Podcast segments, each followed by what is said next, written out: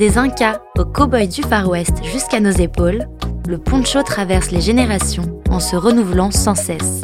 Aujourd'hui, Viviane nous raconte sa petite histoire.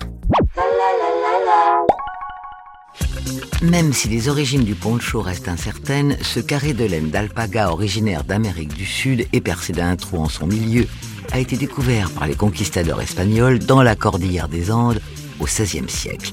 Le poncho vient de pontro, qui signifie couverture en amérindien. Au XVIIIe siècle, le poncho se porte depuis la Californie jusqu'au détroit de Magellan. En Argentine, son usage se répand, mais son origine de fabrication reste le nord-ouest du pays. Utilisé exclusivement par les hommes, il est immortalisé par Alphonse Bernoux et porté familièrement par la sublime duchesse Marie-Sophie de Bavière, sœur de l'impératrice Sicile d'Autriche. C'est en 1966 que le poncho devient une star. Dans Le Bon, la Brute et le Truand de Sergio Leone, Clint Eastwood incarne le bon, habillé d'un magnifique poncho péruvien à franges qui fera école.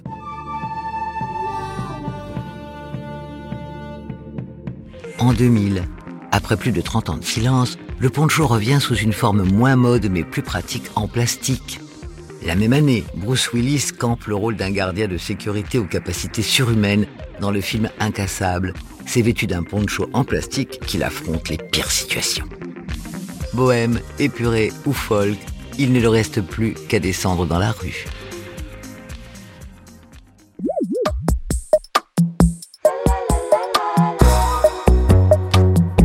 La Petite Histoire 2 est un podcast coproduit par TV Only et Initial Studio, adapté du magazine audiovisuel éponyme, produit par TV Only, Jean Monco et Séverin Delpont, imaginé et commenté par Viviane Blassel et écrit par Benjamin Doise sous la direction de Viviane Blassel.